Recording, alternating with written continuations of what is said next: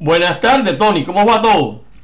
Hola Ismael, ¿cómo andas? Pues por acá, por acá mirando que el verano por fin aparentemente piensa llegar a París. La luz llega, finalmente. Bueno, pues aquí hay un verano que le ronca, ¿sabes? Entonces un calor de madre.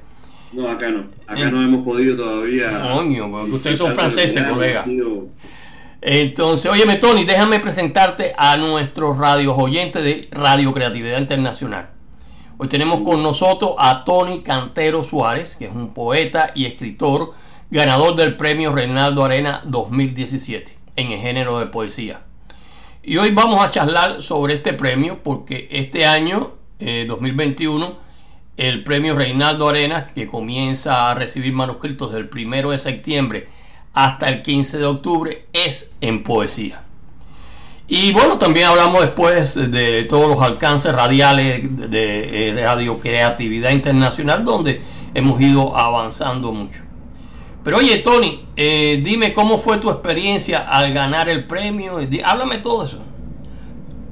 Bueno, verdaderamente fue, fue inesperado primeramente, fue inesperado, eso tengo que decirlo con sinceridad, como siempre he dicho, porque creo que cuando yo te, yo, yo creo que te escribí un email para preguntarte, yo estaba trabajando y entre una cosa y otra se me había pasado las, fechas de los plazos de admisión de, obras al concurso. Y recuerdo que te mandé un email, creo que como de, a ti o a alguien de, que sabía no recuerdo bien. Yo sé que me dijo, oye, te quedan como 10 días. Y yo me dije, bueno, en 10 días tengo que preparar la obra, terminarlo, o sea, estaba casi terminada, pero estaba en maqueta todavía. Y, me sorprendió, me sorprendió porque, bueno, había puesto el corazón, como siempre, en esta obra. Es la primera de una trilogía mm, que se titula La retórica del momento. Surdidades es la primera obra. La segunda es esta que viene, que se titulará eh, Memorias de Ayeres, y la tercera, que está también ya en, en Forja, se titulará La elegía vital, o sea que es una trilogía más bien entre existencial y filosófica, muy poética, pero más bien ya madura, de lo que escriben los poetas maduros. Y bueno, Surdidades era como el más desenfadado de los tres libros, incluso sí, como, como ustedes pudieron leer, eh, hace un recorrido más o menos por la vida de los, de los seres, se para en los puntos cardinales, o sea que el amor, la sociedad, el pasado, que es muy importante, porque este libro en realidad lo que da es el punto de partida para el próximo libro que hablará sobre el pasado, por eso se titulará Memorias de Ayeres. Pero cuando, cuando me informaron que gané este, este, este premio, este importante premio, porque hay que decirlo, eh, pues yo me quedé completamente sorprendido, primeramente porque había visto a los contrincantes, había visto a los, eh, no me gusta esta palabra, pero bueno, yo soy un deportista y a fin de cuentas sí. Eh, los premios literarios, al igual que hay que dejarse de egos, al igual que los campeonatos de boxeo u otros, por brutal que sea, son ligues, son ligues en las cuales uno, uno se contrasta con, eh, o con los escritores o con los poetas o con, los dramaturgos o con los periodistas, según sea el, premio en, en, Lisa. Uno se contrasta contra otros y lo que hace también es competir. Y bueno, eh, recuerdo que incluso me dije, bueno, aquí no tendré muchas posibilidades.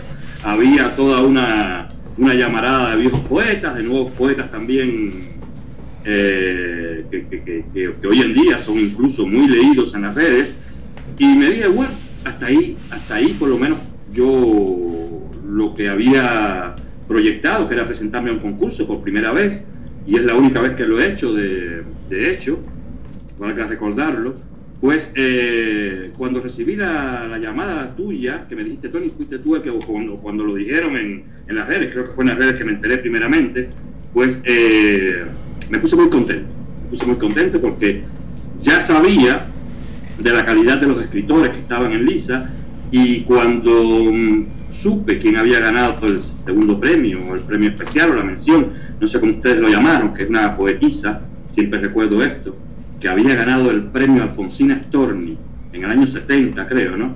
Una, una poetisa venezolana que es catedrática, que es profesora universitaria, ahora no me acuerdo cómo se llama ella.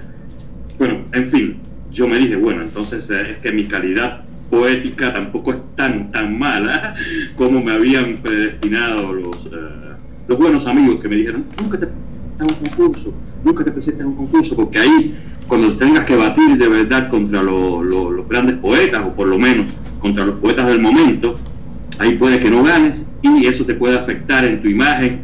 Y bueno, a mí eso no me interesa la imagen y lo que me interesaba más bien era decir, por lo menos una vez, ya que había sido yo también eh, jurado de varios premios, pero nunca me había presentado, pues al recibir su unidad después eh, fue como el lauro más es el más grande en literatura que más alto que he recibido hasta ahora, pero también por la calidad de los presentes, pues yo lo, yo lo atesoro más, yo lo, lo cuido más y eh, este libro será entre mis libros el más querido, yo pienso, de todos.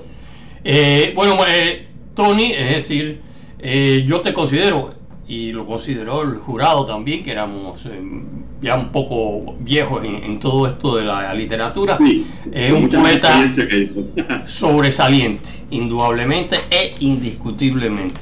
Entonces, y, eh, bueno, nos alegra mucho haberte eh, eh, dado... discúlpame, dos pequeñas palabras, es que surdidades, antes de yo enviarlo al concurso, ya lo había hecho leer por varios escritores hispanos, y entre ellos después la escritora que lo, que lo prologó, que es Cecilia Durán Mena, que es una gran, gran escritora mexicana. No, yo no quiero decir que yo soy un gran escritor, yo quiero decir que las personas que me rodean y que me quieren en el mundo de la literatura, pues que son buenos escritores, yo he sabido hacerlo, liarme en amistad contigo y con muchos otros. Y eh, pues eh, cuando Cecilia lo, leyó me dijo, es, un libro monstruoso, casi he orgasmizado leyéndolo. Y la parte existencial, la, parte que habla del exilio y de, las cosas que vivimos nosotros los, los de la diáspora, pues me ha hecho llorar. Entonces, bueno, lo consideré y me dije, pues eh, puedo puedo presentarlo en concurso sin esperar ganar, pero ya venía ya con el reconocimiento por lo menos de esta mujer que, que, ha ganado grandes premios en España, que, que, que ganó hace dos años el Premio Nacional de Literatura de México, o sea que, que sus unidades ya venía precedido por lo menos por una crítica secreta entre amigos, ya, ya, ya venía bien su valoración y eso fue lo que me hizo presentarlo y quizás eso fue lo que hizo que ustedes también al leerlo pues eh, se sensibilizaran con, los temas que trata. Eh, sí, eh, ya, te dije, tu, eh, tu libro sobresalió y siempre todo cuando tú publicabas, que bastante a menudo hace años en, en Creatividad Internacional, pues tu, tu poesía ahí era sobresaliente. El, sí, el premio del 2019, que fue también en poesía, lo ganó una muchacha eh, que no tiene un largo, eh, no tiene un largo eh, pero, hizo sus, sus poemas pensando cada, en los últimos momentos de Reinaldo Arena. Imagínate, muy original muy original, mucha calidad. Y se llevó el premio ella, es decir, eh, Yulki Sánchez Molina, también conocida como María Milne. Y este 2021, pues bueno, tú eres uno de los jurados ahora. Entonces, este, esperamos también, es decir, tener eh, colaboraciones de primera calidad. Entonces, y claro, tenemos ya, eh, tú estás entre los jurados, entre los varios que van a, a, hacer 6 o 7. Sabes que hay que decirlo porque, a ver, Premios Reinaldo Arenas, este de Creatividad Internacional es el primero que se fundó. Existe otro, creo, existe otro que se da también en Miami, eh, que es un poco más eh, del lado de la novela, no tiene estas versiones. Este premio Reinaldo Arenas es muy multifacético, de creatividad internacional es el que yo siempre recomiendo, no porque seamos amigos, no porque yo lo haya ganado, no porque yo conozca la red a fondo, porque bueno, antes publicaba mucho, ahora no publico, pero tampoco publico mucho en mi blog, porque estoy, tengo tantas actividades que no me da el tiempo para eh, estar sentado mm, escribiendo. Incluso escribo mucho y publico muy poco de lo que literatura estoy, eh, como se dice, legando. Pero el premio este de, de, creatividad internacional, Reinaldo Arena, es un premio multifacético, no es un premio político, incluso si muchos de los, eh, de los que han presentado obras han presentado obras políticas, incluso no han ganado, pero no han ganado no porque sean obras políticas, sino que porque es un premio más literario. Es verdaderamente un premio literario que no hace honor a, eh, los conceptos por los cuales luchó Reinaldo Arenas, sino que a la gran literatura que cultivó Reinaldo Arenas y a su personalidad. Es por eso que esta muchacha eh, pues escribió un gran libro basado precisamente en su obra, pero también hubo, hubo uno de los ganadores, Armando, ¿recuerdas? Ah, Armando G. Muñoz, que escribió también otro libro que creo que ganó también, sí que ganó. Sí, pero era en novela. En, novela lo escribió, él me lo dedicó, me lo trajo a París este libro, eh, que lo hizo también basado, se, es sobre Ava Gardner, no sé si recuerdas, pero lo hizo basado en la obra de una poetisa que fue relación de Ava Gardner, pienso, algo así, y que escribió mucho, escribió un libro sobre eh, la actriz, y, bueno, este, Armando lo que hizo fue recrear este libro, y sobre este libro hizo como una, novela, una biografía no autorizada, pero muy, eh, no tan densa, pero muy bien escrita y muy bien eh, imaginada de la vida de, esta muchacha. O sea que casi todos los que se reúnen en, en este concurso, sea en novela o sea en poesía, pues son, son gente que tienen deseos de crear y que crean con mucha con mucha dinámica, son gente originales, son gente que, que, están escribiendo libros que quizás eh, hoy por hoy los eh, grandes, las grandes editoras los desdeñen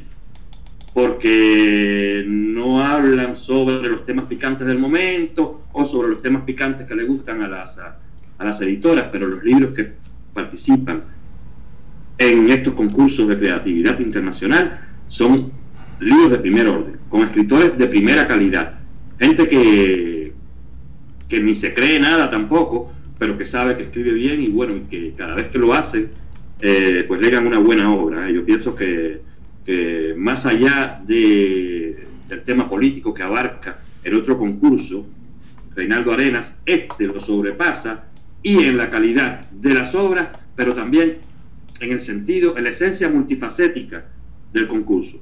No hay solamente eh, novela y no hay solamente poesía. Hay las dos versiones de la literatura que cultivaba el maestro, pero en todo el sentido literario, no en todo el sentido político, si se quiere. Eh, sí, el libro de Armando eh, G. Muñoz fue en el 2015 en novela. Eh, y él, eh, es decir, Greta Garbo, la mujer que más amé. Me, equivoqué, Greta Garbo, la mujer que más amé, y claro, él, hizo como una biografía sobre la amante de Greta Garbo. Y claro, es un libro que, oye, era muy original, por eso ganó. Y claro, hoy en día, pues Armando G. Muñoz es uno de nuestros jurados desde hace varios años. Y claro, es un gran escritor. Y entonces... Este, entonces, eh, después el otro fue de otra escritora que tiene veintipico de libros eh, eh, publicados, Adela Soto, y que publicó Las moles del silencio. Ya era un libro sobre Cuba, pero un libro estremecedor. Y bueno, ahí siempre ha, habido, y por suerte me, me, siento muy contento de eso, las obras han sido de mucha calidad. Y entonces, ¿por qué llamamos el premio Reinaldo Arena y lo entregamos el 7 de diciembre. El 7 de diciembre de 1990, Reinaldo Arenas se suicidó. Y en, nombre de él y como recordación, nosotros entregamos el premio el 7 de diciembre en un centro cultural en miamense. Eh, Reinaldo Arenas eh, fue un escritor que tuvo muchos, no solo un escritor de grandes talentos, sino un escritor muy perseguido.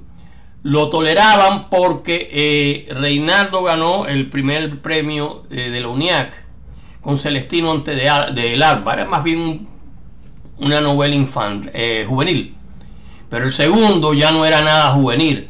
Era El Mundo Alucinante basado en Fray Servando Teresa de Mier, un un fraile en la Inquisición. Y ya eso le olió mar a Alejo Carpentier y a todos los, eh, bueno, no quiero decir la, palabra, que componían la aquello. revolucionaria. Exacto. Y entonces no le dieron el premio esa vez, ese año siguiente, sino que lo dejaron en blanco. A pesar de que eh, El Mundo Alucinante es una de las grandes novelas consideradas de nuestra literatura. Y Reinaldo, es decir, siempre eh, eh, no caía bien. Eh, él, no estaba, es decir, veía las la barbaridades que estaban ocurriendo con la revolución. Yo saqué mis tres primeras novelas que hice en esa isla endemoniada, las saqué a través de un contacto de Reinaldo Arena hacia Francia, donde Severo me, la, me los... Severo, sí me las guardó hasta el 1980. Y eh, pudimos salir durante el éxodo del Mariel. El pobre Reinaldo le hicieron una trampa porque él entrenaba para eh, en, la playa del Miramar, se entrenaba como nadador para escaparse por la bahía de Guantánamo.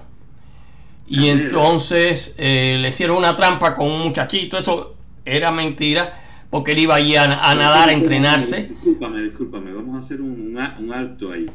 Él se entrenaba como nadador para, eh, o sea, para, para infiltrarse en la base, ¿no? Exacto. Ah, ok. La base naval de Guantánamo tiene una parte que, eh, es de Cuba. Eh, Reinaldo conocía aquello porque él era de la provincia oriental de Holguín y siempre tenía eso en mente. Después te voy a contar los detalles qué pasó cuando se tiró finalmente. Bueno, le hacen ese, eh, esas acusaciones y eso, entonces él se escondió en el bosque de La Habana. Los hermanos Abreu ya no era el gran eh, escritor internacional con varios libros eh, traducidos al francés, al inglés y publicados en España, en Francia. Sí, esa fue la etapa en la cual él declaró que, que, él era un, hombre, ¿no? ¿Cómo, ¿Cómo, fue la frase aquella que dijo? Eh, sí, lo, lo, lo, eliminaron y entonces... Lo eliminaron, lo desaparecieron. Él se, eh, se, tuvo que ir a esconder al bosque de La Habana porque lo iba a meter preso. Finalmente lo cogieron, ¿no? Pero bueno, ¿qué pasa? Los hermanos Abreu le llevaban comida y entonces él decidió entonces probar yéndose por la base de Guantánamo y un día me toca a la puerta y me dice que eh, necesitaba pasar la noche en la casa. Yo vivía a, dos cuadras de la estación de trenes. Eh, la estación de trenes se iba en trenes hasta allá, hasta Guantánamo, eran como 24 horas, ¿no? Pero tenía que salir a, las 6 de la mañana. Entonces, eh, mi esposa en aquella época le preparó la, la cama que era de mi hermana, pero que ahora en aquella época pues lo, ya lo estaba usando mi perro piel, que a lo mejor tenía un poco de peste y eso, pero bueno, pero lo preparó para que él durmiera, le dio un poco de comida y eso, y era a las 6 de la mañana, eh, se fue. Entonces, como dos días después, oigo, iba yo caminando, porque ya te yo vivía ahí eh, a dos cuadras de la, de la terminal de trenes, oigo, y miro para atrás, coño, y veo a Reinaldo, y me sorprendí y entonces, eh, bueno, ya yo estaba a media cuadra casi, vamos, vamos para arriba para hablar, para, hablar con calma, porque sabes que el CDR siempre estaba en todas partes. Y entonces me contó que se había tirado. En aquella época. Eh, sí, eh, se había tirado en, la bahía de Guantánamo, pero que nada más que tirarse empezaron a, salir bengalas y sirenas y el carajo y se tuvo que retirar. Porque claro, había una inmensa red que eh, dividía la parte cubana y la parte eh, americana. ¿Sabes? Que hay que sentirse verdaderamente asediado para proponerse esa aventura. bueno, eh, imagínate, él, él ya estaba ya hasta lo último, como yo también estaba allá hasta lo último, ¿tú comprendes? Yo vivía en un tremendo piso a dos cuadras de, del Capitolio, tres dormitorios, sala, saleta, balcón, tremendo. Y hoy en día no, vivo en nada de eso, ¿no? Pero lo dejé porque había que salir de allí, ¿te comprendes? Y entonces, claro, cuando llegué ya a, Miami, entonces un día yo iba en el, tren, yo estaba viviendo en New York, y veo un tipo que se, ve, se, mete en el tren, estaba, ya era como 9 o 10 de la noche, y me pareció conocido. Y él se me quedó mirando también, porque ¿qué pasa? Yo había engordado 30 libras desde que salí de aquella cosa y él también había engordado.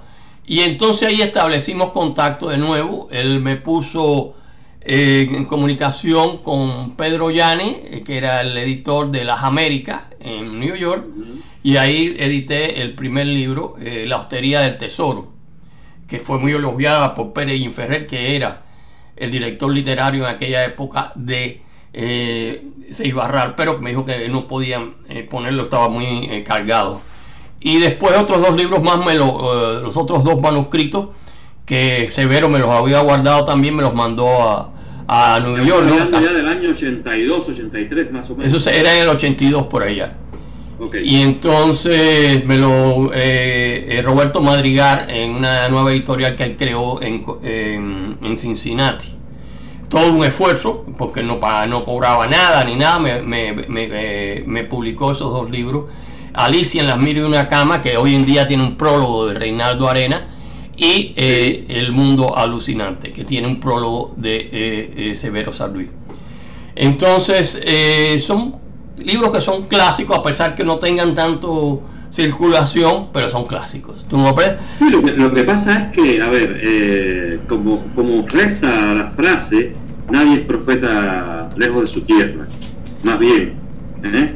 Bueno. Los, artistas no, no, no, no solemos ser, ahora sí, en estos tiempos de las redes sí, pero los artistas solemos ser de nuestro patio, de allí donde, nos, de allí donde nacimos, de allí donde aprendimos, de allí donde donde nos llegó la literatura. Bueno, mira, hay, hay otra ah, razón. Ser grande fuera es, es, quizás muy fácil en estos tiempos, pero lo importante es que el, que el autor se ha leído en su propio país. Entonces, lo que pasa con los clásicos cubanos, que hay muchos escritores cubanos que, que escriben bien, que han puesto obras eh, en el pináculo de la, de la literatura de estos tiempos, es que quizás se han leído en España, quizás se han leído en Francia o en los Estados Unidos, pero no pueden ser clásicos reconocidos porque la afluencia de lectores cuando llega, primero llega de tu propia tierra. Bueno, eh, hoy tenemos, acuérdate tú, que... Los millones y millones y millones que se van a sumar a los, a los miles que te leen en, en España, a los miles que te pueden leer en los Estados Unidos, ¿entiendes? Nosotros hemos perdido esa parte, nosotros no tenemos eso porque esta revolución nos ha condenado a tanto que ni siquiera escritores cubanos podemos considerarnos pero bueno, te voy a explicar. Yo no considero. Te voy a explicar. Yo salí en el año 82, eh, me publicaron eso. No había, es decir, las comunicaciones no eran las que hay ahora. Pero por ejemplo, ya te dije, eh, allí en New York, pues me, eh, me conectaron con Pérez Jim Ferrer, que era, y tengo varias cartas de él, de la Seis Barral. ¿Qué pasa? La izquierda internacional consideraba, es decir, no aceptar a los escritores que habíamos salido de Cuba. Yo en esos momentos publicaba en New York una revista eh, de 24 páginas, pero sobre papel que la pagaba yo y a veces Reinaldo me daba alguna plata, más nadie. Y la pagábamos trimestral, era eh, un bailing Cuba.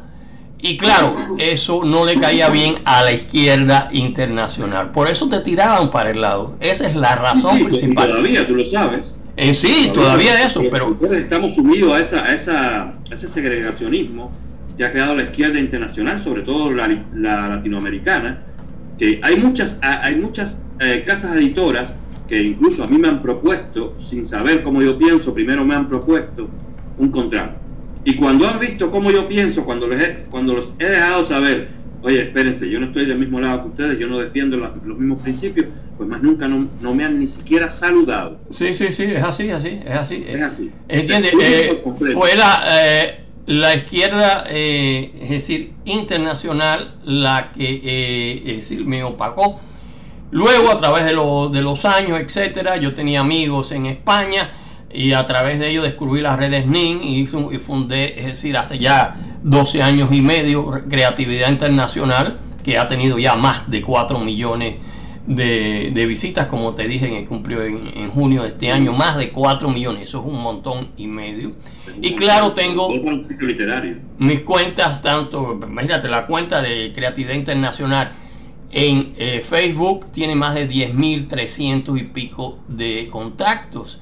Y así está en Instagram y en Twitter y todo eso. Bueno, o sea, e, esa izquierda, esa gente subordinada que todavía siguen eh, pensando en, en, esas eh, eh, horribles gente, pues bueno, no pueden alcanzar, no pueden, no tienen el, la extensión que tenían hace 40 años, ¿no? Esa es la, la cosa. Han perdido completamente la influencia, los tiempos han cambiado, la configuración política de América Latina ha cambiado y sobre todo el pensamiento social de América Latina ha cambiado, se ha descubierto lo que es en realidad el sentir más profundo de la izquierda, cómo, cómo ellos se comportan, ya creo que faltaba Cuba nada más para, para, demostrar cómo son y se rompió hasta el, mito se rompió hasta en Cuba ya. Bueno, y, por cierto, eh, lo que está pasando en Cuba es un ejemplo. Y bueno, eh, te iba a decir algo más de Reinaldo, que ya nos acercamos a nuestro fin, pero quería... Reinaldo lo estuvieron al fin, lo capturaron allá en el bosque de La Habana, estuvo cerca de dos años en la cabaña, en una mazmorra de la cabaña, y yo eh, iba caminando por la rampa, la rampa es un centro comercial, para los que no conozcan, en, en La Habana, iba, y me tropiezo con Reinaldo. Reinaldo estaba encogido, flaco, destimbalado. Me, me sorprendió el pobre. Eso fueron el resultado de los dos años, cerca de los dos años que le metieron preso allá en la cabaña. Después pues todos sus este, este hombre. después de todos sus contactos lo, le resolvieron en el hotel, eh, en un hotel eh, cerca de ahí de, del Capitolio, tres o cuatro, el hotel Montserrat, y que no todo estaba tan lejos de, de mi casa. Entonces ya lo eh, podía hablar y podíamos planificar. Nosotros planificábamos tratando de irnos en en una balsa con varias locos más, porque tirarse en balsa desde Cuba para acá, eso es una locura, ¿no? Pero en esos momentos estábamos locos. por mil veces y nunca lo hice. Entonces, y bueno, finalmente llegó el éxodo de Mariel y él, eh, la, la manager del Hotel Montserrat lo consideraba un lumpen porque bueno, lo veía un poco amanerado y le, dio el papel para que se, se presentara y así eh, se fue por el, el éxodo de Mariel y cuando vinieron a ver descubrieron que un escritor de talla internacional se les había escapado. Entonces, y bueno, eh, Tony, te agradezco muchísimo eh, estos minutos que hemos hablado, es decir, sobre el premio Reinaldo Arena, sobre algo de la vida de Reinaldo Arena que fue muy sufrido. Por eso, en, en su autobiografía eh, antes que anochezca, que le escribía en el bosque de La Habana, porque de noche ya no podía escribir porque no había luz, cuando estaba perseguido. Solo eh, pudo hablar bien de dos gentes, los hermanos Abreu, que le decía las hermanas Bronte, y de mí, porque fuimos los únicos que cuando estaba de verdad eh, en mala, lo ayudamos. Entonces, eh, los hermanos Abreu le llevaban la comida, yo lo ayudé a, tratar de coger el tren para, para allá, para, eh, para Guantánamo. En fin, eh, Tony, esperamos que este nuevo premio del 2021 en, poesía sea también otro éxito. Ya nos vemos, mi socio. Y ojalá, ojalá que nos encontremos de nuevo con, con excelentes poetas, primeramente desde el punto de vista literario, pero también como, como somos nosotros los, eh, los poetas, vamos a decir, los más eh, comprometidos con la causa cubana, que también buscamos a, encontrar a esos poetas o escritores eh, o novelistas, quiero decir, que, que además de su literatura, también pues promueven un, un, ideal, un ideal democrático, que también promueven una cultura de paz y sobre todas las cosas que tienen un comportamiento social acorde con los tiempos, que, que los Reinaldo Arenas estos que, que, han nacido en estos tiempos, eh, que los eh, Cabrera Infantes que han nacido en estos tiempos, pues que no sean solamente escritores, que sean también entes, vectores, sobre todo los cubanos, de la nueva sociedad que queremos fundar, de esa sociedad por la cual perdimos aquella gran gran clan de grandes escritores que teníamos en Cuba en 1959 y que como tú y como, como Arena, como Cabrera Infantes y como tantos se tuvieron que ir.